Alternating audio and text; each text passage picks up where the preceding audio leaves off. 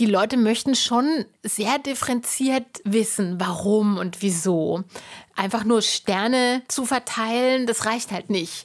Und deswegen ist eigentlich Gastrokritik super und auch super hilfreich. Und deswegen finde ich auch, das hat seine Berechtigung, weil die Leute zu Recht wissen wollen, was andere Leute davon denken.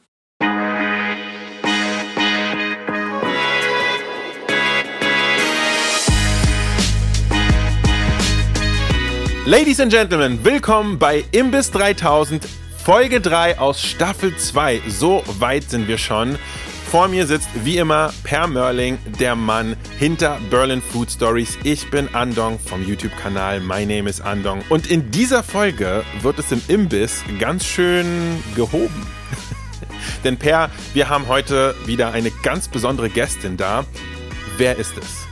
Ich freue mich sehr, dass wir eine alte Freundin von mir begrüßen konnten hier im Imbiss, nämlich Lorraine heißt. Mhm. Lorraine ist äh, Journalistin. Sie ist auch die Academy Chair der World's 50 Best Restaurants.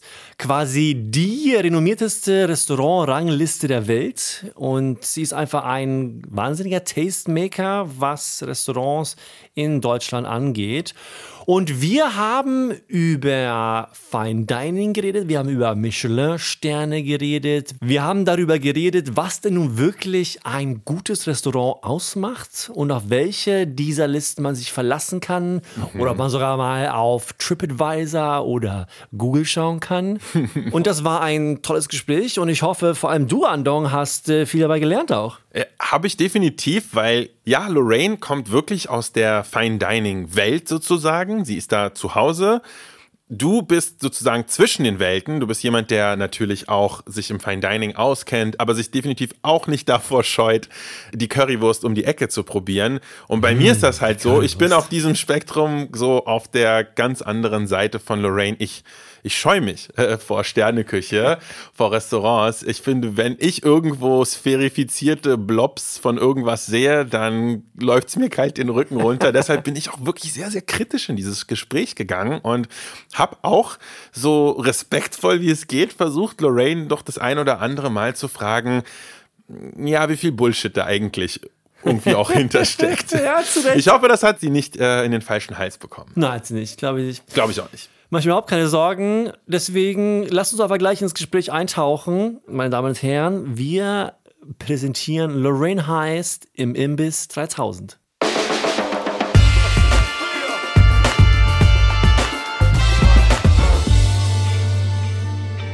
Es ist ja so, ihr beiden, Lorraine und Per, ihr seid ja schon alte Freunde, ihr kennt euch schon sehr, sehr lange. Ich wurde ja jetzt erstmal richtig gebrieft wer du bist, Lorraine, habe mir das mit viel, viel Interesse reingezogen. Das heißt, jetzt mal ganz grob angefangen, du bist eine Journalistin. Hast du schon immer über Food geschrieben und schreibst du nur über Food? Nein, ähm, das tue ich nicht. Ich habe angefangen als äh, Schülerin für die Lokalzeitung zu schreiben, wie man das halt so macht. Und da macht man halt erstmal so Theater, Rezensionen und alles Mögliche. Und später habe ich dann sogenannten Kulturjournalismus gemacht. Also ich habe über Musik geschrieben, viel, weil das auch ein Interesse von mir ist. Und dann wurde ich irgendwann gefragt, ob ich denn auch Lifestyle kann. Und dann habe ich gesagt, na klar kann ich Lifestyle. So ein ominöses Wort, Lifestyle, man weiß nicht, was sich dahinter verbirgt. Ja, ähm, in Deutschland gibt es ja auch Foodjournalismus, aber ich glaube, vieles wird unter Lifestyle subsumiert, so auch der Food-Journalismus manchmal. Und so bin ich da irgendwie reingerutscht. Ich glaube, es war schon immer ein Interesse von mir, aber ich glaube, wenn man jung ist, dann interessiert einen das vielleicht doch nicht so. Also bei mir wurde immer gut gegessen, bei mir zu Hause und getrunken. Von daher habe ich das irgendwie mitgekriegt. Aber ich glaube, das hat bei mir so ein bisschen angefangen, als ich den sogenannten Lifestyle- und Modejournalismus anfing, langweilig zu finden, weil die GesprächspartnerInnen, die man da so äh, bekommt, eben oft sehr gescriptet sind, beziehungsweise da eben sehr viel PR im Hintergrund und im Vordergrund passiert und man das bei Food nicht so sehr erlebt. Da gibt es authentischere Menschen, da gibt es weniger PR, da ist alles echter und deswegen, so habe ich das zumindest empfunden, sind die Geschichten viel besser. Und mal um das abzugrenzen, also Food-Journalismus bedeutet nicht, dass du Rezepte schreibst, richtig? Nö. Das ist eine andere Sache, ne? Ich bin keine Köchin. Ich bin ähm, Journalistin. Was mich interessiert, sind natürlich erstmal Menschen, Geschichten, rauszufinden, warum machen sie das, was sie machen, warum kochen sie das, was sie kochen, was bewegt die. Und natürlich interessieren mich Zutaten und Zubereitungsarten. Klar. Und ich koche natürlich auch selber wie verrückt, aber ich weiß nicht, ob ich Rezepte schreiben könnte. Also das mache ich nicht. Noch nicht. Noch nicht. Ah, interessant. Das Thema Food-Journalismus in Deutschland ist eigentlich auch so interessant. Gibt es in Deutschland Kritiker und äh, Food-Journalisten, die das hauptberuflich machen, wie man es aus den Staaten kennt oder aus, aus England vielleicht? Also ich würde nicht sagen, es ist in Deutschland genau dasselbe. Es gab in Deutschland einen Großkritiker namens Siebeck. Der ist äh, nicht mehr aktuell, weil er gestorben ist. Wann war der groß? In welchem? Der war sehr groß in den 80ern. 80er. Der war aber sicher auch schon groß in den 70ern. Gefühlt ist es ein Thema, was auch ein bisschen verschwindet, oder? Ja. Das Thema und der Status des Großkritikers ist für mich etwas, was ich so mit der New York Times verbinde oder vielleicht mit der Sunday Times. In Sagt der. Instagram-Großkritiker. Ja, aber das ist ja was anderes. Da- Dazu kommen wir noch. Das ist ja eine andere Welt. Okay, meine, okay. Ja, Es nur, gibt noch einen, der heißt Jürgen Dolase. Ja, stimmt. Und ich weiß gar nicht, ob der auch seine Frau mitbringt. Jedenfalls hat er einen Hund dabei. Er hatte oder hat einen Hund dabei. Also das ist der letzte verbliebene Großkritiker. Das wird in, die Gastronomer gefreut haben, wenn er mit seinem Hund ankommt. Also wenn ich ein Gastronom wäre, da kommt ein Restaurant, Großkritiker, was ihr mir gleich erklären müsst, was das eigentlich ist, ein Großkritiker, kommt dann rein mit einem Hund, dann denke ich sofort so, oh, was jetzt? da, Naja, klar, der, der Großkritiker ist ja wirklich, ich muss dir vorstellen, so die berühmteste Version davon ist der Kritiker oder die Kritikerin der New York Times in den Staaten zum Beispiel. Eine Person, die anonym ist, quasi wirklich nicht bekannt ist. Man weiß nicht, wie die Person aussieht, die anonym in Restaurants geht und diese testet und auch ganz normal dafür bezahlt und dann Kritiken schreibt darüber. Und das ist ja dann in New York zum Beispiel so eine New York Times Kritik ist ja etwas, was ein Restaurant grundsätzlich dann verändert, wenn die gut oder schlecht ist. das, was man auf Englisch make it or break it nennt. Ganz Ne? genau. Kannst die genau. Karriere komplett kickstarten dadurch oder halt gegen die Wand fahren lassen, nicht wahr? Okay, weil jetzt mal ganz kurz Tacheles hier. Ich bin hier mit zwei Leuten, die selber wirklich groß sind in der ganzen Szene und wir reden heute, wie man ja schon merkt, so ein bisschen auf jeden Fall über Fine Dining und Sterneküche. Ich bin jemand, der absolut null Plan hat von der ganzen Sache. Also ich bin großer Food-Nerd, aber ich glaube, ich war eineinhalb Mal in einem Fine Dining Restaurant in meinem Leben. Mal, das eineinhalb mal- Mal. Also einmal weiß ich Was safe. ist, das, was ist das halbe Mal passiert? Das halbe Mal, das halbe Mal war ich in Asien und also in Japan mit einer chinesischen Reisegruppe und das war ein sehr spezieller Kontext, deshalb klammer ich das jetzt mal aus. Aber das eine Mal war ich wirklich mit meinen Eltern in einem Restaurant aus Berlin, das heißt Katz Orange. Ich glaube, zählt das zu Fine Dining, falls ihr das kennt? Ja! Okay, Ja, dann war ich Casual. 0,5 Mal Nein, Fine das Dining. Nein, aber es ist, Casual Fine ja, ja, Dining. casual. Also es ist ein, Ja. es ist ein tolles Restaurant und aber Fine Dining, nein, Ja. nicht wirklich, nein. Okay, also ich, ich fand es übrigens gut. Aber Ja, ich merke schon, okay, dann, dann merkt ihr, dann bin ich jetzt bei 0,5 Mal Fine Dining in meinem Leben. Deshalb bitte erklärt mir, Das was es damit ist. übrigens. Aber ja, ja, genau. Lorraine, Also, erklär mal. Ich glaube, es gibt keine in Stein gemeißelte Definition von Fine Dining. Ich glaube, so ganz generell könnte man sagen, Fine Dining ist es vielleicht ab einem Michelin-Stern. Und daran kannst du schon hören, dass natürlich der Michelin und die Sterne, die der Michelin vergibt, äh, ziemlich wichtig ist. Ja. Also eine ziemlich wichtige Kategorie, um einen gewissen Standard zu kennzeichnen. Ich würde sagen, Fine Dining ist es wahrscheinlich ab einem Michelin-Stern. Okay. Meine persönliche These. Ja, ich glaube, heutzutage, meine Antwort ist, dass das tatsächlich heutzutage nicht mehr so deutlich ist. Weil es gibt sehr viele Restaurants, die man meines Erachtens auch in diese Kategorie schieben kann oder klassifizieren kann, die keinen Stern bekommen, weil sie ein bisschen aus dem Rahmen fallen. Aber dazu kommen wir gleich, finde ich. Dieses Thema, wer verdient einen Stern? Und ich meine, Lorraine, du bist äh, der Academy Chair für The World's 50 Best Restaurants. Eine der bekanntesten oder vielleicht, sagen wir mal so, die bekannteste Restaurant-Rangliste der Welt. Erklär uns mal ein bisschen deine Arbeit und worum es denn bei 50 Best geht, was so ein bisschen die Abkürzung für diese Liste ist. Also die Liste heißt The World's 50 Best Restaurants und existiert seit Anfang der 2000er, ich glaube seit 2002 und wird betrieben von einem Fachmagazin aus UK, das heißt Restaurant Magazine. Kreativ. Erklären, das ist gut. Und ähm, die World's 50 Best Restaurants Liste ist so ein bisschen reingegrätscht in dieses klassische Geschäft des äh, Restaurantbewertens und wird oft so ein bisschen als Trendliste äh, betrachtet, weil sie ein bisschen anders funktioniert als der Michelin. Der Michelin sendet professionelle TesterInnen aus in die Restaurants, die diese Restaurants auch anonym besuchen und testen. Das sind alles Leute vom Fach. Also die kommen aus der Gastronomie. Das sind entweder ehemalige Köche, Köchinnen oder sie waren mal Kellner oder Kellnerinnen, Servicekräfte. Sie haben in der Branche gearbeitet und bei World's 50 Best, da ist das eine jeweils pro Land oder Region. Es gibt verschiedene Regionen, 20 plus weltweit. Und in jeder dieser Regionen, also ich bin der Academy Chair für Deutschland, sozusagen die Jury-Vorsitzende für für Deutschland, Region. genau. Bossin.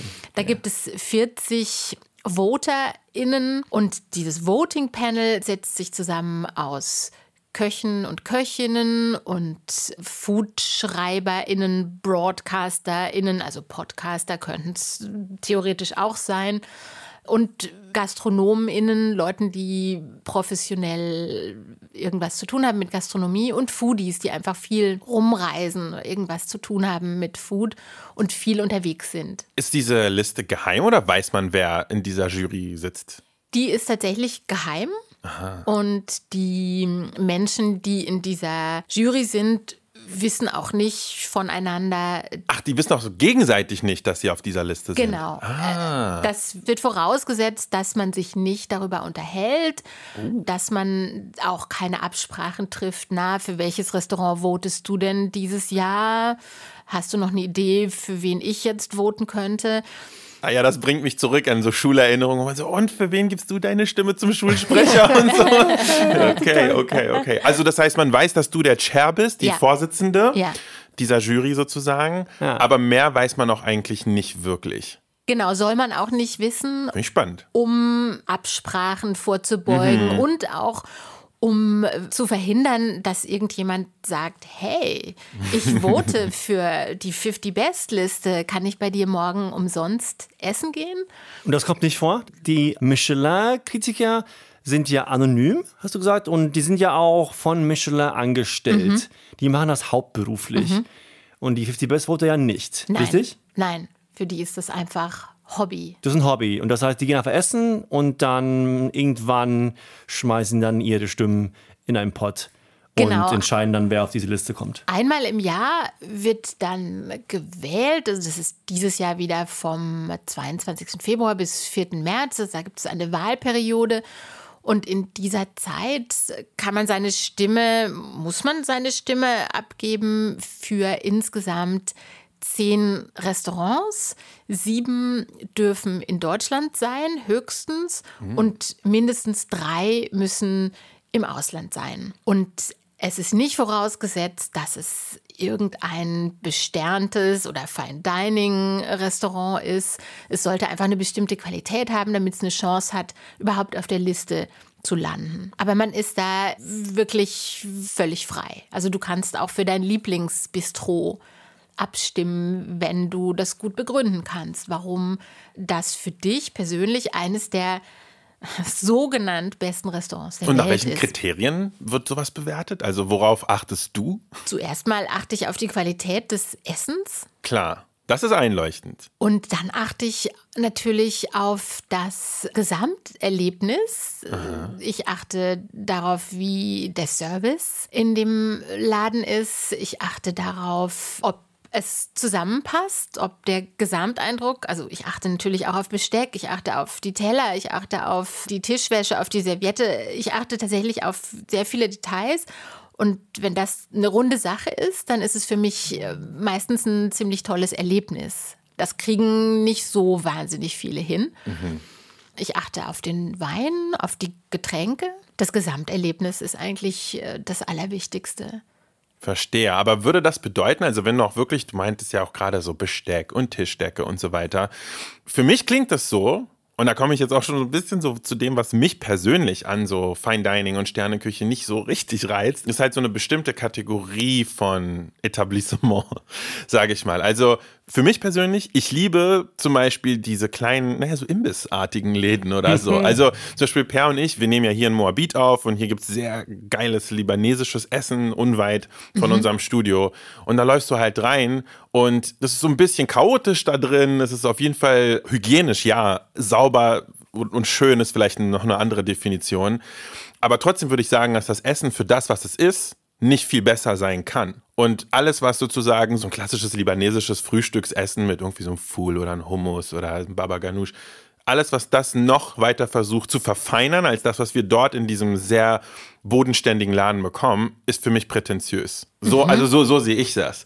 Heißt das denn, dass auf die Liste, die du mit kuratierst, dann sozusagen, dass so ein Etablissement einfach gar keine Chance hätte, darauf zu kommen, egal wie gut das Essen ist? Höchstwahrscheinlich ja. Es gibt hm. als Abspaltung von dieser mhm. 50 Best Liste gibt es noch eine Liste, die nennt sich 50 Best Discovery. Ah. Und da landen Läden drauf, die immer auch Stimmen bekommen von Votern, die aber nicht so viele Stimmen bekommen weltweit, dass sie die Chance haben, auf der 50 Best Liste zu landen.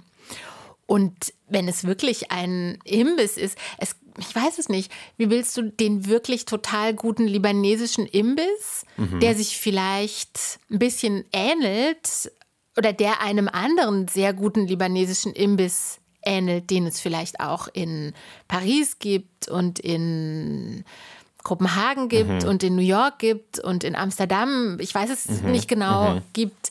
Wie willst du den unterscheiden? Von dem Counterpart in Paris, London oder New York. Und da hat es natürlich so ein Fine Dining Restaurant, das wahnsinnig viel auffährt, mm.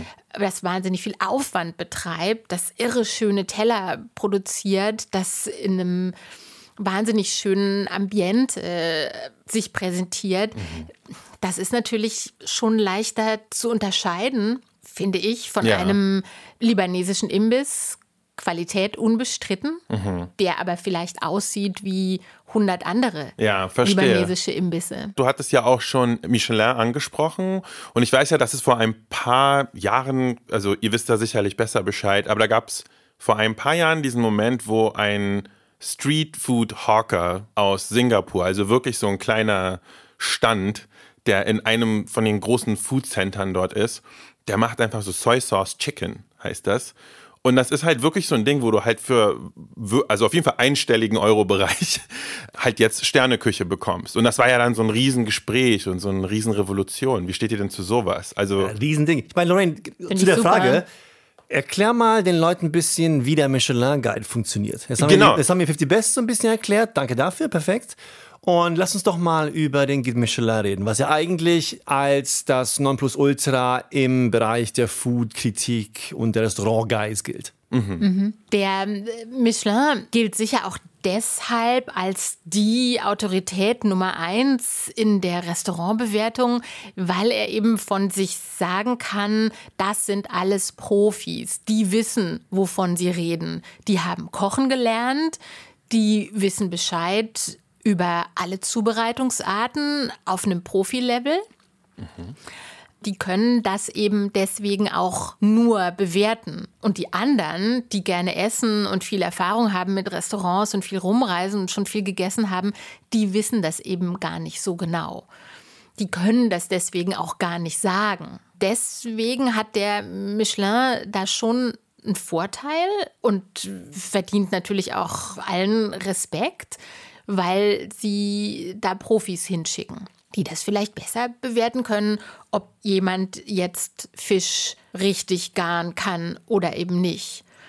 Und sie bezahlen natürlich ihre Tester auch. Äh, mhm. Da können sie natürlich sagen, die sind wahnsinnig unabhängig, die sind unbestechlich, die bezahlen ja ihre Rechnungen selbst, sie lassen sich nicht einladen.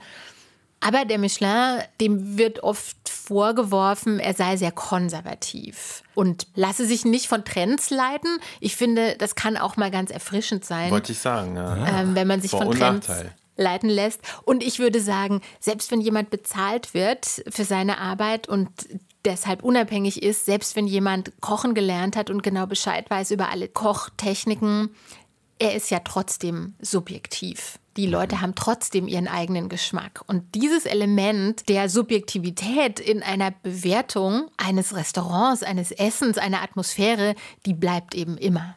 Und äh, Lorraine, die Sterne erklären sich auf folgende Art und Weise. Und sag gerne Bescheid, falls ich ja falsch liege. Ich glaube, für einen Stern ist ein Stoppwert, zwei Sterne ist einen Umwegwert und drei Sterne ist ein Reisewert.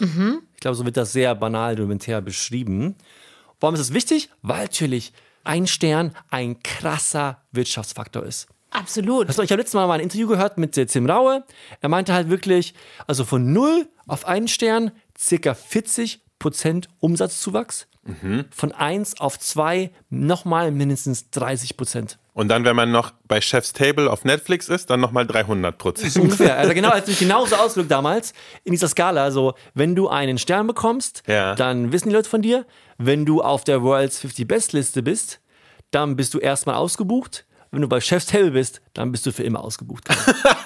Genau, deswegen ist das so wichtig. Und deswegen machen das natürlich so viele und streben danach. Die Wichtigkeit von Sternen und Listenplatzierungen ist überall ganz, ganz hoch. In Deutschland ist das vielleicht nochmal ein, Sonderfall mit der Küche. Deutschland hat ja eine sehr, ein sehr schwieriges Verhältnis zum Essen, beziehungsweise die Deutschen haben ein schwieriges Verhältnis zum Essen, geben sehr wenig Geld aus für Essen, im Gegensatz zum Beispiel zu Frankreich oder, oder Italien. Und ähm, da wird Hochküche oder Spitzenküche oder Sterneküche ja immer mit Skepsis betrachtet. Während das in anderen Ländern ist das einfach ein Thema, darüber wird ständig geredet. Wa- Was isst du heute, was isst du morgen, was isst du gleich, was esse ich jetzt gerade? Und äh, in Deutschland darfst du dich als Politiker nicht so im Sternrestaurant sehen lassen, sondern musst halt immer äh, demonstrativ in, in Würste Ja. beißen. Und deswegen gibt es, glaube ich, hat viel mit der Ausbildung zu tun, das stimmt, Per, hat aber auch wirklich damit zu tun, dass die deutschen Köche nicht so richtig in dieser, jetzt mal zum Vergleich, französischen Genusskultur groß geworden sind. Die haben einfach gelernt, wie koche ich sehr gut, wie koche ich technisch exzellent. Aber sie haben nicht gelernt, wie verlasse ich mich auf meinen Instinkt? Wie schalte ich mal irgendwie eine Nummer?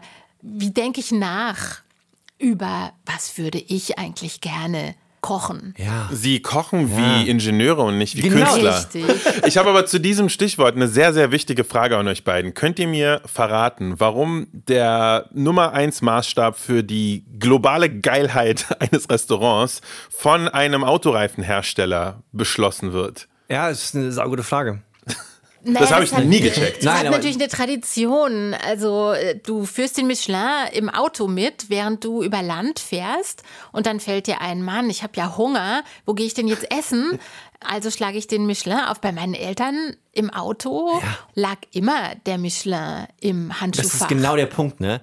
Die machen das schon sehr lange Ja. sehr gut. Die haben irgendwie so in den 20ern angefangen. Das zu machen. So Karten für Autofahrer Ja, oder genau. Es war, der Punkt war ja, dass damals irgendwie so, ich glaube, die erste, erste Version kam, glaube ich, in 26, 25 raus oder sowas. Und es ging einfach darum, den Autofahrern etwas in die Hand zu geben, damit sie sich besser orientieren können. Damals war auch mehr drauf so, okay, da kannst du schlafen, da gibt es vielleicht eine Tankstelle. Und irgendwann war- kam halt der Gedanke so, okay, da können wir jetzt auch einfach Restaurants reinpacken, warum nicht? Und das hat sich einfach Ja. so weiterentwickelt. Und das ist wirklich wahnsinnig praktisch gewesen. Vor allem, da konntest du eben Hotels, Herbergen, alles Mögliche finden und auch relativ einfache Sachen. Zum Beispiel in Frankreich. Wir sind immer nach Frankreich gefahren und egal in welchem kleinen Ort du warst, der Michelin wusste Bescheid. Vom Top-Restaurant zum einfachen Bistro oder Landgasthaus und du konntest dich einfach darauf verlassen. Genau, und vor allem auch, der wirklich ein Erfolgsfaktor ist ja, dass dahinter steht ein sehr erfolgreicher Reifenhersteller. Das ist immer noch der Fall. Leute vergessen es oft, ist, sowas zu machen, ist sehr schwer. Es ist sehr schwer, so etwas zu finanzieren. Ich merke das selber. Ich nehme ja auch kein Geld von Restaurants, weißt du? Das zu finanzieren, du brauchst ja irgendeine Art und Weise, um es zu finanzieren. Michelin macht das, indem sie Reifen verkaufen. Sehr erfolgreich. Und der Guide Michelin, der Guide Rouge, war schon immer eigentlich eine Art und Weise, um mehr Reifen zu verkaufen. Das ist eigentlich das Das ist ein. Marketing-Tool. Ja. Zu dem, was ihr gerade erzählt habt. Mein erster Gedanke, wie geil abenteuerlich muss das gewesen sein, als man noch auf so einen Roadtrip gegangen ist mit seinem Auto und man noch so gucken musste, wo finde ich denn was zu essen und was zu schlafen. Heutzutage fährst du, dein nächste Tank und Rast, Sanifair, McDonalds und so, boah. Und früher muss das ja so ein richtiges Abenteuer gewesen sein. Und jetzt erschließt sich das auch für mich, dass der Reifenhersteller, bei dem du davor dein Auto nochmal auf Vordermann gebracht hast, dass der dir noch eine Karte irgendwie gleich mit auf den Weg gibt oder du dir da eine kaufst und in der sind dann auch nochmal die ganzen Restaurants und so vermerkt. Jetzt leuchtet mir das ein. Ich dachte, das hat damit was zu tun, dass man aussieht wie das Michelin-Männchen, wenn man den Guide gut befolgt, aber scheinbar nicht so. Okay, so viel auf jeden Fall zu dem Ursprung dessen. Wir sind jetzt ungefähr in der Halbzeit unserer Folge angelangt. Das bedeutet, es wird für uns Zeit, eine ganz kleine Verschnaufpause zu machen, was aber nicht bedeutet, dass wir aufhören zu talken, sondern das bedeutet, dass wir jetzt übergehen in die berüchtigste Rubrik unseres Podcasts, nämlich das Spiel. Lorraine, wir müssen erstmal kurz Ja, erklären, wir. was das Spiel ist. Per, kannst du Lorraine erklären, Oh, was sehr gerne, sehr das gerne. Spiel ist? Das Spiel ist eine Challenge. In der letzten Folge hatten wir ja Duck hier, Tedugno. Da habe ich ein schönes Quiz für Andong und Duck gemacht. Das hat Duck gewonnen und deswegen hat er auch den Lunch gewonnen. Das war tatsächlich das, der, der Preis ist. Man nämlich ein kann was Gewinner. gewinnen bei Man kann was euch? gewinnen, Oh. klar. Der Verlierer bezahlt den Lunch quasi. Ja. Das heißt, auch heute ist Andong dran. Ja. Und wir bei Lorraine treten gegeneinander an. Genau. Und äh, ich weiß das Thema auch nicht. Andong hat sich ein Thema ausgesucht. Genau, es geht so ein bisschen um Restaurants. Wir halten das Quiz heute relativ kurz. Lasst uns doch mal mit der meiner Meinung nach spannendsten Frage starten. Seit 1821 beschreibt das Wort Restaurant das, was wir heute als Restaurant kennen. Da wurde es das erste Mal in einem französischen Sprachwerk erwähnt. Das Wort Restaurant gab es aber schon sehr lange davor. Es hat aber was ganz, ganz anderes beschrieben. Wo ist der Ursprung des Wortes Restaurant? So eine typische Andong-Frage. Wo man knallhart nachdenken muss, aber mir ist einfach offensichtlich klar, dass ihr beide leider keinen Keine blassen Ahnung Schimmer habt. Naja, Resto, Resto, glaub, ich sowas wie. Ausruhen, ähm, Mhm, sowas wie ähm, Rest. Ich Rest gebe euch einen kleinen Tipp. Ihr kennt doch sicherlich das Wort restaurieren. Ja. Erholung, ähm. Erquickung, Wiederaufbau. Also damit hat es bestimmt was zu tun. Da geht man hin mit leerem, äh, bellendem Magen und Genau. lässt sich wieder aufbauen Genau. und äh, Genau. restauriert sich selbst. So ist es. Bis, also, ihr werdet es nicht erraten. Deshalb, deshalb werde ich euch, deshalb werde ich keinem von euch beiden einen Punkt Ich habe geben. gleich angefangen. ich habe noch gar nichts gesagt. Du wolltest doch nur spekulieren. Okay, okay, dann rate. Ähm, ich glaube, es kommt tatsächlich eher von dem, ähm, von dem, Scheiße, das Gib auf, Herr. Gib auf. Okay, ich gebe auf. Okay, also, der Ursprung des Wortes Restaurant geht bis ins tiefe Mittelalter zurück, hat aber über Jahrhunderte eine Brühe beschrieben. Eine Brühe weil es gab schon länger die Vermutung, weil die Wissenschaft und Chemie war ja noch nicht so krass ausgeprägt, so in den 14, 15, 1600ern. Aber die Leute sind schon irgendwie so auf den Riecher gekommen, dass wenn man so Fleisch und Knochen und so ganz lange in heißem Wasser kocht, dass irgendwas Richtung Nährstoffe sozusagen übergeht. Und das heißt, Restaurant, beziehungsweise ältere Versionen des Wortes Restaurant, haben Brühen beschrieben, die Menschen zur Stärkung getrunken haben. Sozusagen, um ihre eigenen Kräfte wiederherzustellen. Und dann gab es auch eine Zeit lang, so eine Zwischenphase seit den 1760ern, wo Restaurants nicht nur die Brühen selbst waren, sondern auch Orte, wo man diese Brühen konsumieren konnte. Aha. Und natürlich gab es auch damals schon irgendwie Tavernen und Gasthäuser, wo man anderes Essen essen konnte. Die hießen aber nicht Restaurants. Und dann gab es einen Monsieur Boulanger. Ich glaube, es hat nichts mit Boulangerie zu tun übrigens. Der hieß einfach nur zufällig so. Okay. Und so ein Monsieur Boulanger hat in den 1800ern dann gesagt, so, nee, bei mir gibt's jetzt in meinem Restaurant gibt's nicht nur Mehr Restaurant, als Brühe. sondern mehr als Brühe. Und damals war ja alles ganz krass in so Zünfte und Gilden und so unterteilt. Ja, ja, ja, genau. Und dann gab's ganz viel Stress, so von wegen so, nein, in deinem Restaurant darfst du nur Brühe machen und nichts anderes. Und du darfst zum Beispiel keine Fleischsachen servieren, weil das war irgendwie den Metzgern und deren Netzwerken überlassen. Und der ist dann tatsächlich gerichtlich dagegen vorgegangen und hat dann erkämpft, dass ein Restaurant generell ein Ort sein kann, wo Leute hingehen, um ihre Kräfte wiederherzustellen durch Essen. Das ist so eine vereinfachte Geschichte des Wortes Restaurant. Also ganz, also so ganz falsch. Ich Okay, finde, Lorraine war nie, auf jeden Fall auf dem richtigen Weg. Ich Lorraine aber war auf dem bin ja nicht richtigen der Weg. Ich mache ja, ich vergebe keine Punkte.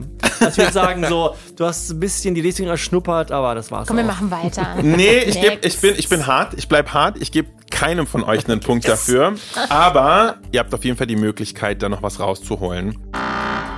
Die nächste Frage ist, wann ist die erste Restaurantkette, so wie wir das heute definieren würden, entstanden? In welchem Jahr war das? Und wenn ihr dann auch noch sagt, welche Kette das war, dann gibt es noch einen zweiten Punkt. Oh, Ist es eine ja. deutsche Kette oder gibst du da noch Tipps? Das ist eine globale Frage quasi, ne? Es ist natürlich eine globale Mhm. Frage und ich glaube, so viel kann ich euch als kleinen Tipp mitgeben, so wie viele Dinge aus der modernen, industrialisierten Welt kommt das aus den USA. Ja. Es ist eine US-amerikanische Fastfood-Kette, die auch heute noch existiert. So viel kann ich preisgeben. Was, Lorraine, du als Gast hier, ich würde dir die Entscheidung überlassen, ob ich zuerst antworte oder du. Was gibst du Tipps? Okay, ich kann euch noch einen Tipp geben. Uh, ja? Es gibt einen sehr bekannten, recht bekannten Film, der zwar die Kette nicht im Namen trägt, aber wo sich alles darum dreht, dass zwei Freunde unbedingt in dieses Fastfood-Restaurant gehen wollen. Okay. Zwei Freunde, aber ich habe ja alles in die Richtung gesehen. Zwei Freunde wollen in ein Restaurant gehen. Hm. Okay, Leute, ich gebe euch noch einen Tipp, noch einen Tipp. Ich, ich Okay, bin ja okay, nur okay. überlegen, so, ja? Ach, schon. Ja, gerne. gerne. Ich gebe euch noch einen Tipp. Sie macht verdammt kleine Burger. Kleine Burger? Uh. Kleinere Burger als Ähm, McDonald's Kle Burger? äh, deutlich kleinere Burger als McDonald's. Uiuiui. Wendy's. Du sagst Wendy's. Per, was ist dein? Ja, das wäre jetzt auch einer meiner Optionen gewesen. Jetzt muss ich was anderes sagen. Äh, ich habe mal in den Staaten auch Sliders gegessen. Wie hieß der Laden? Meine Fresse, der hieß nicht K. Es ist, das, ich denke nur, ich denk nur an Krispy Kreme. aber Krispy Kreme ist natürlich nicht, die machen ja Donuts, sondern Crystals. K, K, K, K. Okay, dann, dann, Äh, nochmal. Ich sage tatsächlich äh, Dairy Queen. okay. Du sagst Wendy's, du sagst Dairy Queen. Sagt mir doch noch, in welchem Jahr ihr glaubt, Ah, genau. die erste Filiale aufgemacht habt. Weil da wird auf jeden Fall einer von euch am nächsten dran liegen und der kriegt dann den Punkt für diese Frage. Ja, super. Ein sehr leicht vergebener Punkt, die beiden, ja? Ja, sehr gut, sehr gut. Ich, äh, ich sehr großzügig. Dann, dann fang du an, fang du an wieder, Lorraine. Du darfst. Null Ahnung. 1948. Okay. Und Per? Äh, dann sage ich 1947. Die Kette, um die es geht, ist nicht Dairy Queen. Nein. Und es ist auch nicht Wendy's. Wobei die Kette, um die es geht, auch viereckige Patties hat. Ja, ja, okay. Es geht hier um White Castle. Castle. White Castle. Waren das deine Burger, die du Ja, eingefroren ja, ja, hast? Es war wirklich White Castle Ja, bei klar. dir? Ja, klar. Und du warst mit dem. Du warst so nah dran. Du warst so nah dran. Es ist White Castle. Der Film, den ich angesprochen habe, ist Harold und Kumar Go to White Castle. Der auf Deutsch nur Harold und Kumar heißt. Das habe ich gesagt. Der Name ist nicht im. White Castle macht tatsächlich Slider. Die haben eine sehr interessante Burger-Brat-Strategie. Die verteilen kleine, fein gehackte Zwiebeln auf der Grillplatte, packen so ein riesengroßes Rechteck aus Fleisch drauf und da kommen dann sozusagen die Buns oben drauf und dann werden die Buns irgendwie durch den Dampf von den Zwiebeln und dem Fleisch ja, ja, genau. irgendwie alle aufgeweicht. Also sie haben nur eine ganz spezielle Strategie, sehr, die sehr interessant ist. Genau.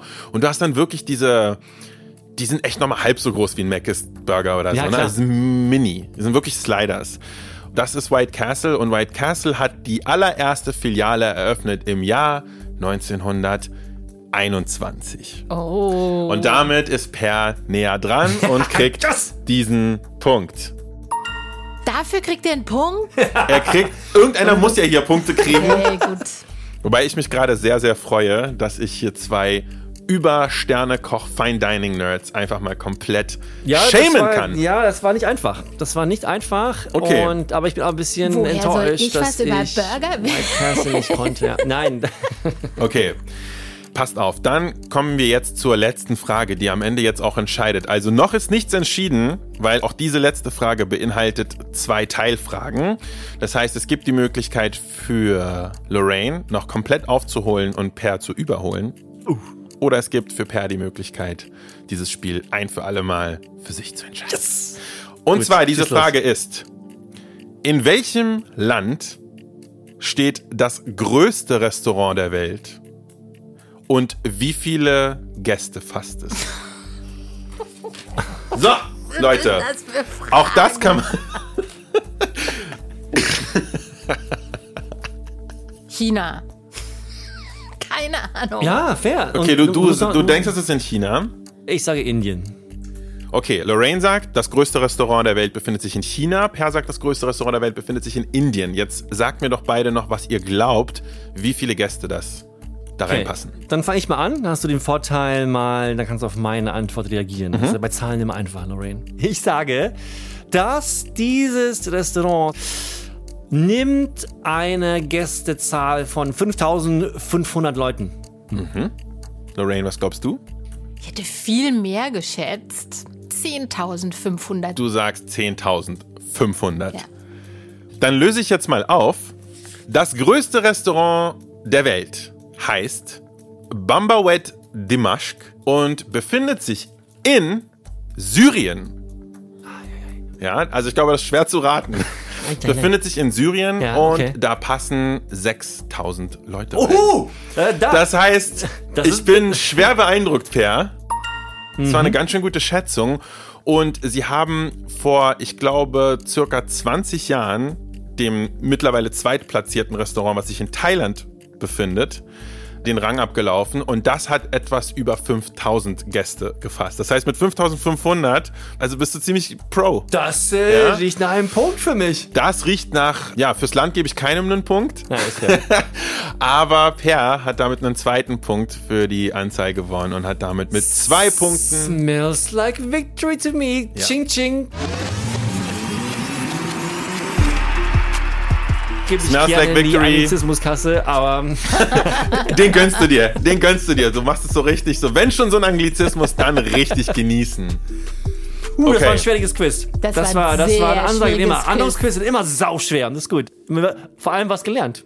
Danke. Viel, ja, vielen Dank für diese tollen Fragen. Okay, ich, ich glaube, ich muss mal für die nächste Runde das Spiel, mein Schwierigkeitsniveau ein bisschen senken, was die Fragen angeht, aber das kriegen wir hin. Vielen Dank fürs Spielen.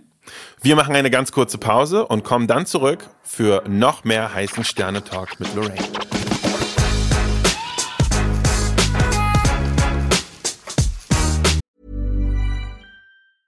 Ryan Reynolds here from Mint Mobile.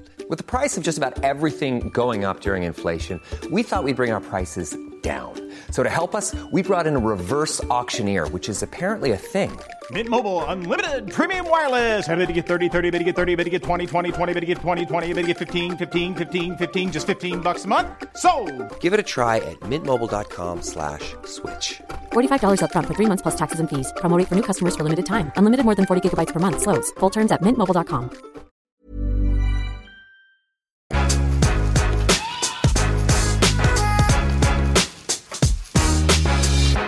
So, willkommen zurück bei MBS 3000 mit Lorraine heißt. Lorraine, ich habe mal letztens einen Artikel von dir gelesen, der hieß äh, Herrengedeck, erschien in der Süddeutschen Zeitung. Da ging es generell um die Rolle von Frauen in der Gastronomie, aber auch um dich selbst so ein bisschen mit dem Thema allein in Restaurants essen. Und tatsächlich auch etwas, was mich dann selber auch fasziniert hat, ist, wie ungewöhnlich es tatsächlich ist, eine einsame Frau in einem Restaurant zu sehen.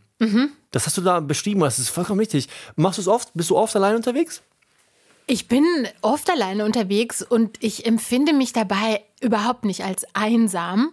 Also das ist jetzt was, was schon so ein gewisses äh, Projektionspotenzial hat, dass äh, äh, man eine Frau, die alleine in einem Restaurant ist, als einsam empfindet. Vielleicht würde man aber auch einen Mann, der da alleine rumsitzt, als einsam empfinden. Aber ich finde, also ich gehe wahnsinnig gerne in Gesellschaft essen. Das ist was ganz anderes, als alleine essen zu gehen. Alleine gehe ich essen, weil ich was ausprobieren will oder muss, um drüber zu schreiben.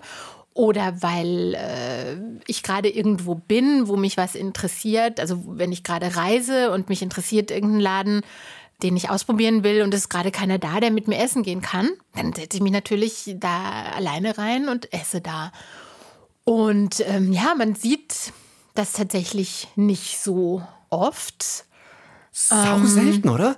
Sau Sau selten. Wenn du so in einen, sagen wir mal, in einen Fine Dining Laden gehst, dass dann wirklich mal eine Frau alleine sitzt. Stimmt. Allein ist das bessere Wort. Allein einsam Stimmt ist nicht aber falsch. nicht. Nein? Nee, ich finde, es stimmt nicht. Wenn du genau hinschaust, ähm, ich erinnere mich ganz genau dran, wir waren mal zusammen im Ambroisie, einem Drei-Sterne-Restaurant in Paris.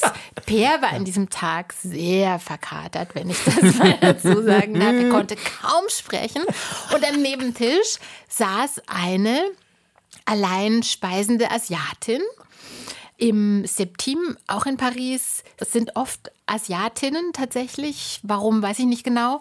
Da sieht man das auch öfter. Ja, stimmt. Vielleicht weniger in Frauen. Deutschland. Vielleicht, oder? Deutschland ist halt ein sehr konservatives Land. Ja. Ähm, ich erinnere mich sehr gut, ich war einmal an meinem Geburtstag in Berlin essen in Begleitung eines Mannes. Das war in der Oderquelle. Da war ich früher öfter essen auf der Oderberger Straße. Ein gutbürgerliches ähm, Restaurant, in dem es äh, wirklich leckere Sachen zu essen gibt. Es war mittags, ich hatte Geburtstag und es stand auf der Karte eine Schlachteplatte. Blutwurst, Leberwurst, Sauerkraut und die habe ich natürlich bestellt. Und habe da ähm, ein Essen genossen und am Nebentisch saß Christoph Schlingensief, mh, der sehr aufgeklärte Regisseur und Theatermacher, den ich immer toll fand. Und der hat tatsächlich, hätte ich nicht erwartet, auf meinen Teller geguckt und hat mich dann angesprochen und hat gesagt, boah, krass. eine Frau ist eine Schlachteplatte. Boah. Ja, ich glaube, das hängt da, es ist alles tief verwurzelt. Ne? Aber also lustig, dass du das Beispiel L'Ambroisie genannt hast. Ein bisschen Kontext, wir waren damals da für die World Restaurant Awards. Das war mal ein, ein sehr ambitioniertes Projekt, um eine Alternative zu, glaube ich, den 50 Best auch äh, zu erschaffen. Es ist leider ein bisschen gescheitert, das gab es nur einmal. Ja. Aber egal, wir waren da, wir waren in Paris und ich kam zu Lorraine und meinte, an. okay, Lorraine, wir sind in Paris, ich will mir jetzt einen, einen Traum erfüllen, wir gehen jetzt ins L'Ambroisie. Das L'Ambroisie ist ein, einer der klassischen Drei-Sterne-Läden. Ein So klassisch es wirklich, wirklich Restaurant. geht. So Bernhard Pacot kocht seit 45 Jahren, keine Ahnung, dort seine drei Sterne, nicht so lange drei Sterne, aber seit Ewigkeiten. Mhm. Aber lustig. Und zu dem Thema Frauen auch. Wir kamen hin und vor allem haben wir zwei Karten bekommen. Oh ja. Äh, du hast nicht Ich die die Karte ohne Preise bekommen. bekommen. Was? ich Es gibt die- eine Damenkarte? auf jeden Fall. klar. Und ich habe die Karte mit den Preisen bekommen. Was ich auch verstanden habe, weil die Preise hatten es auch in sich, das weiß ich noch. Moment, Moment, Moment, Moment, Moment. Die Männer kriegen die Karte mit den Preisen Ja. und die Frauen, aber die Frauen ist ja dieselben Gerichte, nur ohne Preise. Ja, klar. Warum? Weil der Weil Mann das die natürlich in Kohle hat Frankreich und so ist, ja. Das ist übrigens nicht nur in Frankreich so, es gibt auch in manchen deutschen Restaurants Damenkarten. Das, so ist es. Ey, ihr, so ma ihr, macht, sieht es aus. ihr macht die Sterneküche gerade nicht attraktiver für mich. Na, verstehe ich auch. Rano, und du darfst es raten. Ähm, der Hauptgang, Ja. auch sehr bekannt hier in diesem Ja. Laden. Es gibt dort seit Ewigkeiten dieselben Sachen. ja. Es gab dort das Bresse-Hühnchen, Poulard du Bresse. Getrüffelt. Genau, getrüffelt. Dann nämlich Mit äh, Trüffelsaison. Trüffelscheiben so dick wie mein Unterarm quasi. Man bestellt à la carte. Und ich verstehe auch, warum ich nur die Preise bekommen habe, weil ja, die hatten es in sich. Sag mal, was dieses Hühnchen kostet. Ein Gang. Ein Hühnchen, ein ganzes Hühnchen. Du bekommst es in zwei Tranchen quasi serviert. Also es ist kein Hühnchen, es ist ein Huhn. Ein Das ist ein sehr stattliches. Huhn. Man könnte sogar sagen ein Chicken. mit sehr viel Trüffel. Okay. Nur so mal als. als 300 Euro. Das war gar nicht mal so weit weg. Ich habe es gestern noch mal gecheckt. Das kostet 260 Euro. 260. Du musst dir vorstellen, dass du noch mal, du Vorspeisen bestellst. Die kosten auch um die 130 Euro pro Vorspeise. Das ist eigentlich das Erstaunliche, äh, finde ich. Also nicht dieser Riesengang. ich weiß, wir saßen, Leute, wie viele Döner das sind, ihr versteht nicht. und wir saßen da, was da so, wollten wir noch Wein bestellen. Die billigste Flasche Wein kostet so 280 Euro. Und ich so, ah.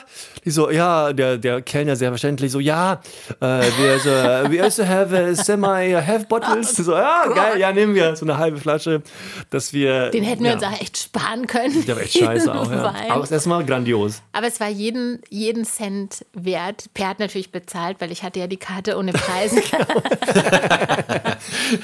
Also man lässt auch wirklich so mal ein, zwei, 3.000 Euro pro Abend da zu zweit. Das Äh, ist- das ist schon extrem. Das ist extrem. Also das Okay. Erstaunliche an Paris, eine wunderbare Stadt, um essen zu gehen, ist, dass man in Paris sowohl extrem teuer essen Ja. gehen kann, wie zum Beispiel im Ambroisie oder auch äh, in, in anderen Restaurants, wo wirklich absolut irrsinn, also irrsinnig erscheinende Preise verlangt werden.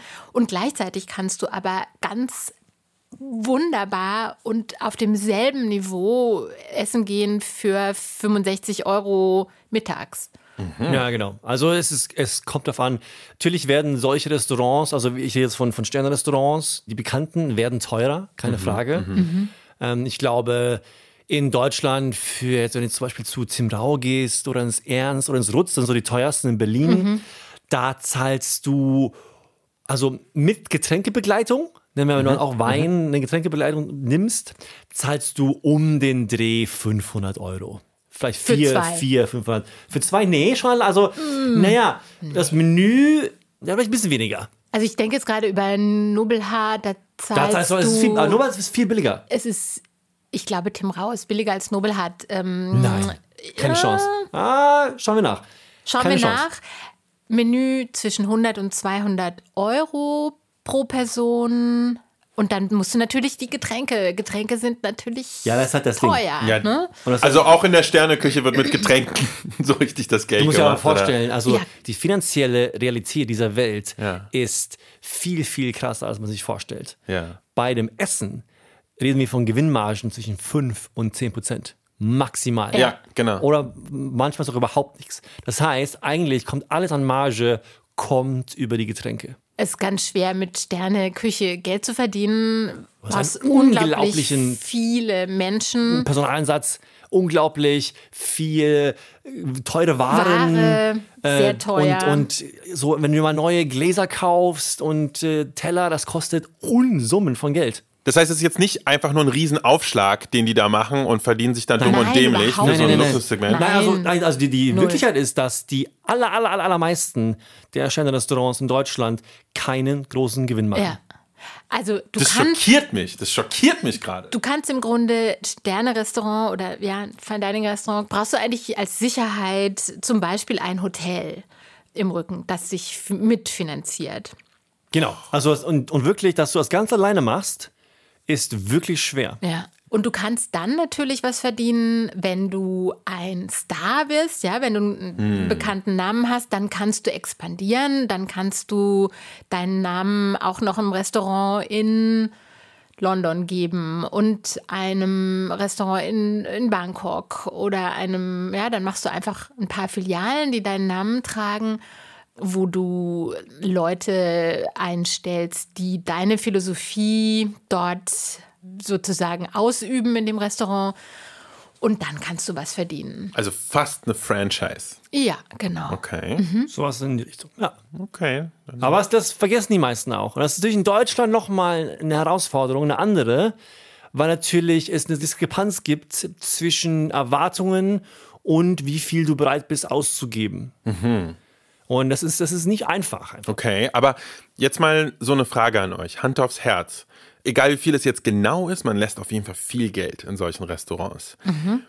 Die Qualität des Essens, Lorraine, du meintest ja gerade, als ihr im L'Ambroisie right, wart, ähm, du meintest, es war jeden Cent wert. Auf jeden Fall. Also das, das finde ich spannend, weil, sage ich mal, wenn du Essen für 2 Euro mit Essen für 20 Euro vergleichst, ist der Qualitätsunterschied äh, Welten.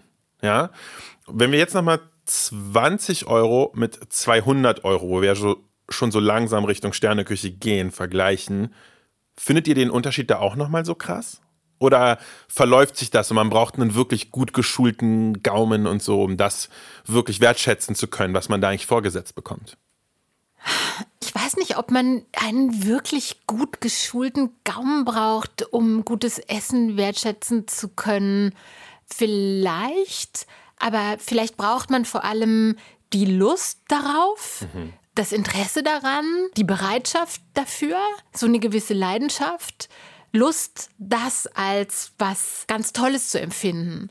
Und wiederum ist es eine total subjektive Sache. Dieses ganze Preis-Leistungs-Verhältnis, klar, wenn mir jetzt jemand ein beschissenes Produkt vorsetzt, dass er irgendwo für ganz billiges Geld gekauft hat, das schlecht hergestellt ist, das irgendwie Industrieware ist und mir das versucht zu verkaufen als ein High-End-Produkt und dafür viel Geld verlangt, das ist natürlich nicht in Ordnung und das wird man im Zweifel auch schmecken. Aber ich kann nur von mir sprechen und mir ist eben ein hervorragendes Essen, das jemand ganz toll kocht aus ganz fantastischen Produkten, ist mir einfach Geld wert. Dafür gebe ich gern Geld aus, lieber als für irgendein Gadget oder ein paar Turnschuhe. Ja, Obwohl ich auch gerne Turn- Turnschuhe mag. Ja, weiß ich, weiß ich. Du hast immer sehr schöne. Ja, bin ich von deiner Meinung. Und es kommt einfach auch total auf das Setting an. Das sieht man auch an der 50 Best Liste. Das sind ja, also die meisten Läden davon sind dann wirklich High-End Fine Dining Läden. So ein Laden, der immer in den Top 10 ist in den letzten Jahren, ist ja das äh, Echebarri. Ein legendärer Laden Mhm. Gutes in, Beispiel. in Baskien. Aber der eigentlich einigermaßen einfach ist. Das ist überhaupt Ja, kein Laden, in dem du wirklich total Fine Dining Menü bekommst. Das ist eine Legende. Der Viktor, der kocht alles über offenem Feuer mit dieser baskischen Zutatenphilosophie, die halt eigentlich japanisch ist, wo wirklich Ja. äh, es ist ein krasser Zutatenfetischismus auf eine gute Art und Weise. Beste Zutaten, aber im Grunde ganz einfache Sachen. Zum, Ähm, einfaches, sehr gutes Fleisch, aber es ist eben einfach auf den Grill gelegt. Es ist einfach über offenem Feuer. Der hat sich da so ein System gebaut, sodass er das Grillgut genau im richtigen Abstand über dem Feuer platzieren kann und hat natürlich wahnsinnig viel Erfahrung und weiß genau, wie das funktioniert und was dann dabei rauskommt. Natürlich hat der Technikverständnis, der weiß, wie man eben Sachen über offenem Feuer perfekt zubereitet. Aber die Produkte im Baskenland gibt es sehr gute Produkte. Das ist dafür Wahnsinnig bekannt. gute, ja, Wahnsinnig klar. gute Produkte. Fisch, Meeresfrüchte, alles ist eben frisch. Und was er dann noch damit macht, das ist im Grunde das Feuer, die richtige Zeit, der weiß, wann es eben gar ist und äh, dann brauchst du nicht mehr viel. Das ist im Grunde dein libanesischer Ja. Imbiss. Ja. ja, ja, ja, total. Ich glaube, wenn ich Sterne verteilen würde, das klingt so, als würde ich ihm einen geben. Bestimmt. Nur leider fragt mich niemand. Und das ist eben so ein gutes Beispiel. Das ist nicht steif. Ähm, das ist nicht weit entfernt vom Grundprodukt, sondern ganz nah dran. Das ist irgendwie greifbar. Ja. Und Ja. da kannst du eigentlich nicht mehr sagen, ach, geh weg mit deinem Fine Dining und deiner gestärkten Tischdecke. Das ist auch Fine Dining, aber eben anders. Du findest dann wahrscheinlich auch relativ wenige so geschwungene Cremetröpfchen und irgendwas gar mit. Pinzette Verboten. Angerichtet und so dort. Also die Welt des Fine Dinings ist ziemlich groß und ziemlich vielschichtig. Und das ist auch das Schöne daran. Aber auch wirklich, ich meine, es ist ein enormer Wirtschaftsfaktor. Und Ja. natürlich auch in dem Thema Gastrotourismus. Tourismus, Natürlich ein Riesenthema, oder? total. Nur, nur Berlin als Beispiel und Deutschland als Beispiel. Kommen deines Erachtens Leute wegen Essen, wegen Restaurants nach Deutschland und nach Berlin? Mehr als noch vor fünf Jahren, weil die Berliner Gastronomie sich internationalisiert hat und noch dabei ist, weil es viele, viele Leute gibt, die von woanders nach Berlin kommen und eine ganz andere Perspektive mitbringen als die deutsche Ja. Perspektive. Mittlerweile gibt es ja auch zwei Restaurants auf der 50 Es gibt Best. zwei Restaurants auf der 50 Best Liste. Tim Raue ist da schon länger drauf und das Nobelhart und Schmutzig ist da, also auf der 50 Best Liste seit letztem Jahr. Und das bringt enorm viel Aufmerksamkeit nach Berlin und äh, nach Deutschland. Okay. Was würdest du Leuten empfehlen? Was sollen sie benutzen, wenn sie unterwegs sind und nach dem besten Restaurant suchen? Auf was kann man sich verlassen? Man kann sich sehr gut auf Leute verlassen, die man kennt, von denen man weiß, sie reisen viel und essen viel und natürlich posten sie das im Zweifel bei Instagram. Wenn, man nicht, wenn ich jetzt keinen kenne, wenn ich jetzt wirklich mich nur sehr für, jetzt sage ich mal, Sterneküche interessiere und ich kenne niemanden. Man kann natürlich auf die Website gehen von 50 Best, kann sich die Liste angucken, kann in die 50 Best Discovery Liste reinschauen. Für jede Stadt gibt es da total viele Empfehlungen. Und das ist schon nicht schlecht. Das wird auch aktualisiert und da ist schon echt einiges drauf. Und dann kann man natürlich auch den Michelin sich angucken und das einfach mal runter. Wie machst du du selbst? Sag, Du fährst morgen irgendwo hin, wo du noch nicht warst. Wie würdest du dich informieren, wo du hingehen sollst? Ich frage natürlich Leute, die ich kenne in meiner Food Community oder ich poste das bei Facebook. Facebook. Was ist das? oh mein Gott. Was ist Facebook? Bin in so einer Gruppe, die heißt World Eater. Da sind halt so Facebook-Gruppen, viel, ja, viel stimmt. reisende Fresser. Und die posten dann, ich bin morgen in Tokio, ähm, wo soll ich hingehen? Und dann ist es gleich klar.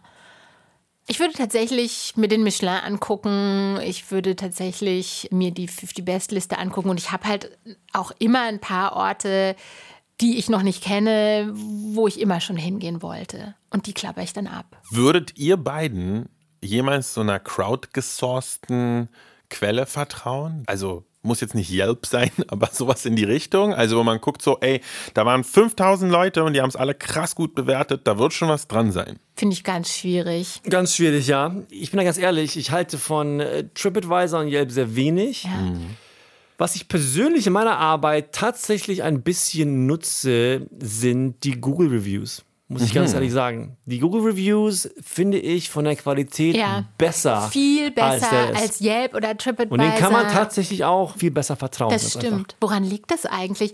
Also ich recherchiere viel als Journalistin und äh, recherchiere mich dann auch so durch, dass ich denke, okay, das klingt irgendwie komisch. Jetzt muss ich noch so ein paar Quellen testen und muss mich da so ein bisschen vorarbeiten, sodass ich irgendwie zu einem Ergebnis komme, von dem ich denke, das stimmt wahrscheinlich. Und bei Google hat man viel schneller das Gefühl, dass man dem vertrauen kann als bei Yelp oder TripAdvisor. Ja, aber das Thema ist wahnsinnig kompliziert. Ja. Ich befasse mich ja selber schon ein Jahrzehnt damit. Ne? Also Ja, wirklich, klar. wie kann man diese, die Frage der Restaurantempfehlung am besten lösen? Und letztes Wort zu diesen ganzen crowdgesourcten Reviews. Man kann ihnen einfach nicht vertrauen, weil Leute dort schnell persönlich werden. Und das heißt, man soll nicht unbedingt schauen, was für ein Score ein Restaurant hat. Zum Was die Leute schreiben. Sondern Ja. genau, man muss, vor allem muss man die ganzen Ein-Sterne-Reviews soll man nicht ausblenden, Mhm. weil das immer nur Leute sind, die einfach wahnsinnig enttäuscht waren Mhm. wegen oft einer kleinen Sache. Irgendwas so. Ja, die Bedienung war einfach fürchterlich. Mein Hund hat kein Wasser bekommen und so weiter. Also eine kleine Sache, die eigentlich überhaupt nicht aussagefähig Das ist. ist klar.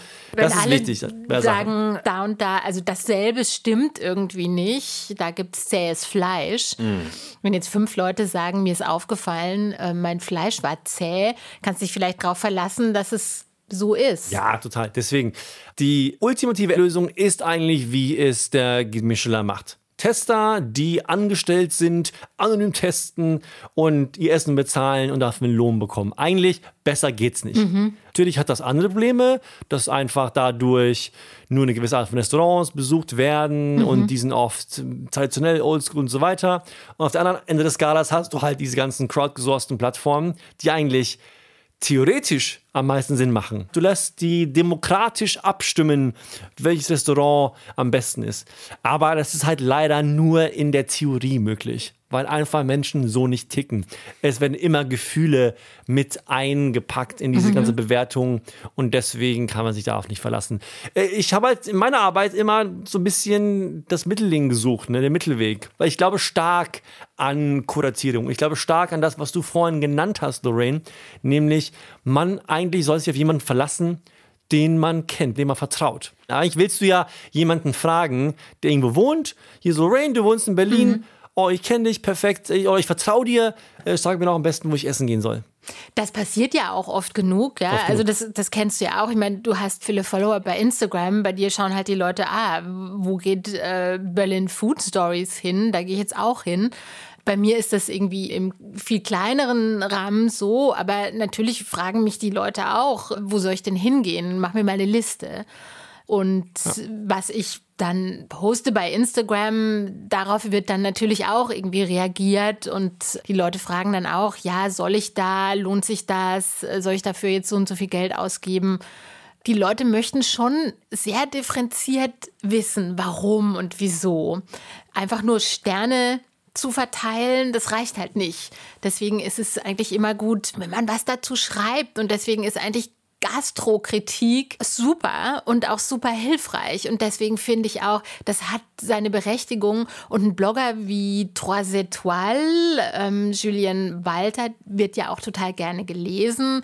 Oder die Sternefresser ähm, in Deutschland werden ja auch irgendwie gerne Ja, klar. gelesen. Deshalb, weil die Leute zu Recht wissen wollen, was andere Leute davon denken. Ja, genau. Die Erfahrung haben zum Beispiel. Geil. Leute, vielen, vielen Dank für dieses extrem aufschlussreiche Gespräch. Für mich als Sterneküche und Fine Dining Noob. Ich fühle mich jetzt auf jeden Fall mental vorbereitet, das Ganze jetzt mal anzugehen. Weißt du was, Along? Ich habe so einen langsam Vorschlag. Ich habe auch einen Vorschlag. Ja. Ich zahle doch Peer kein Essen. Viel eher lade ich dich zum Essen ein. Und So macht man es Aber da nämlich. muss auch ein Stern sein, ja? ja klar, Nein, aber wirklich, Andong, du kommst mit, Peer. wir lass uns doch mal mit Andong Stern essen gehen. Ja, Okay. Dann Deal. Aber nur, wenn wir danach auch mit Lorraine zum Libanesen gehen. Oder eine Currywurst Ja, essen. klar. Fein, beides. danach muss man sowieso zum Ausgleich noch was anderes essen. Deal, Leute. Wir haben viel gelernt. Darüber kann man natürlich auch endlos reden. Ich hoffe, dass die Hörer auch was gelernt haben und Lust bekommen haben auf äh, sowie Sterneküche, wie auch vielleicht einmal zum Libanesen ums Eck gehen. Beides natürlich, wie immer meine Philosophie, beides genauso gut, genauso wichtig. Total, meine Und auch. Handwerk findet man natürlich in jeglicher Art der Gastronomie. Lorraine, vielen Dank, dass du da warst. Hat uns super gefreut. Äh, als äh, Gast Nummer zwei in der dritten Folge von Imbiss 3000 und äh, wir hoffen, dich mal wiederzusehen. Hat großen Spaß gemacht. Vielen Dank für die Dankeschön.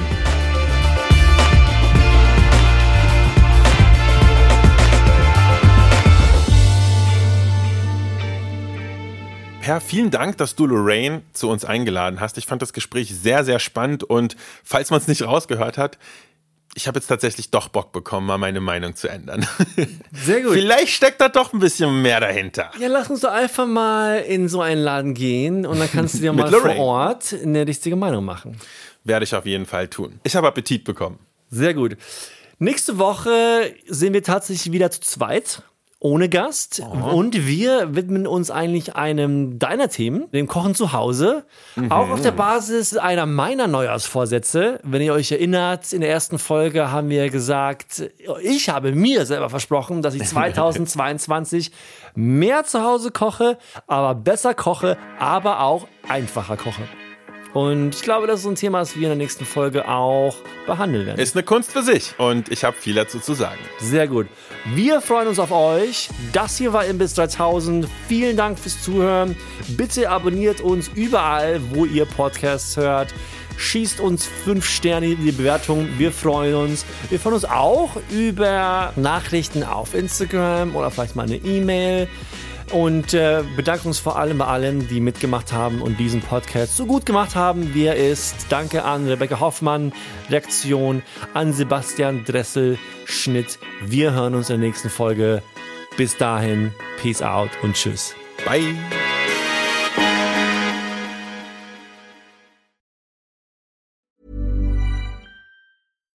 Deserves the best, and there's no better place to shop for Mother's Day than Whole Foods Market. They're your destination for unbeatable savings, from premium gifts to show-stopping flowers and irresistible desserts. Start by saving 33% with Prime on all body care and candles. Then get a 15-stem bunch of tulips for just $9.99 each with Prime. Round out Mom's menu with festive rosé, irresistible berry chantilly cake, and more special treats. Come celebrate Mother's Day at Whole Foods Market. Hi, I'm Daniel, founder of Pretty Litter. Did you know cats tend to hide symptoms of sickness and pain? I learned this the hard way after losing my cat, Gingy. So I created Pretty Litter, a health monitoring litter that helps detect early signs of illness by changing colors, saving you money and potentially your cat's life. Pretty Litter is veterinarian developed, and it's the easiest way to keep tabs on your fur baby's health right at home. Go to prettylitter.com and use code ACAST for 20% off your first order and a free cat toy. Terms and conditions apply. See site for details.